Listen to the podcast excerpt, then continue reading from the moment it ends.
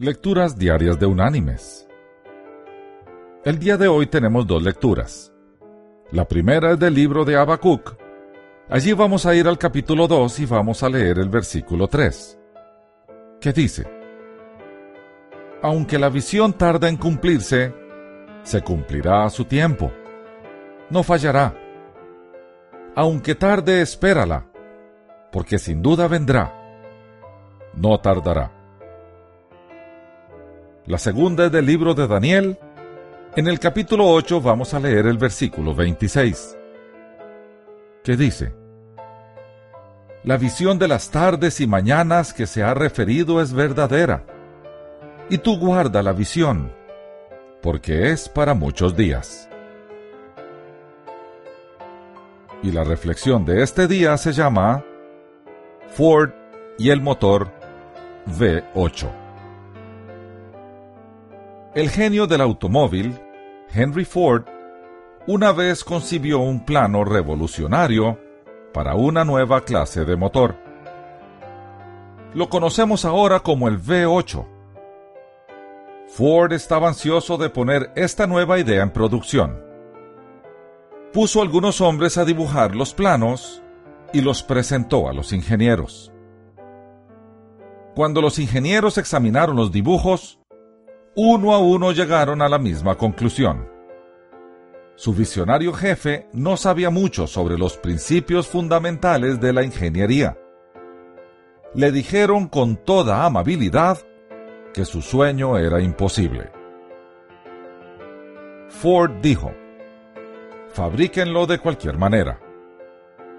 Ellos contestaron, pero es imposible. Háganlo, ordenó Ford y trabajen hasta que lo logren, no importa cuánto tiempo se requiera. Durante seis meses lucharon dibujo tras dibujo, diseño tras diseño. Nada. Otros seis meses. Nada. Al fin del año, Ford se reunió con sus ingenieros y una vez más le dijeron que lo que él quería era imposible. Ford les dijo que continuaran. Continuaron. Y descubrieron cómo construir un motor V8. Es curioso.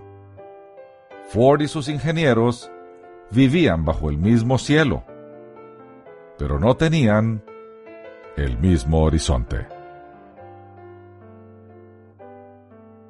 Mis queridos hermanos y amigos, Dios coloca en nuestros corazones proyectos y visiones a largo plazo que quizá no concuerden con las de quienes nos rodean. Sin embargo, no olvidemos que es Él quien las ha puesto allí. Por lo tanto, hay que seguir adelante.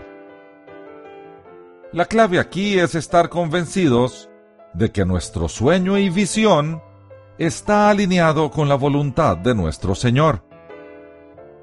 De esa manera, si sus deseos son los nuestros, alcanzaremos sin duda lo que nos propongamos.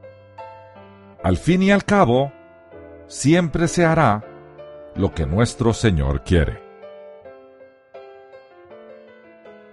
Que Dios te bendiga.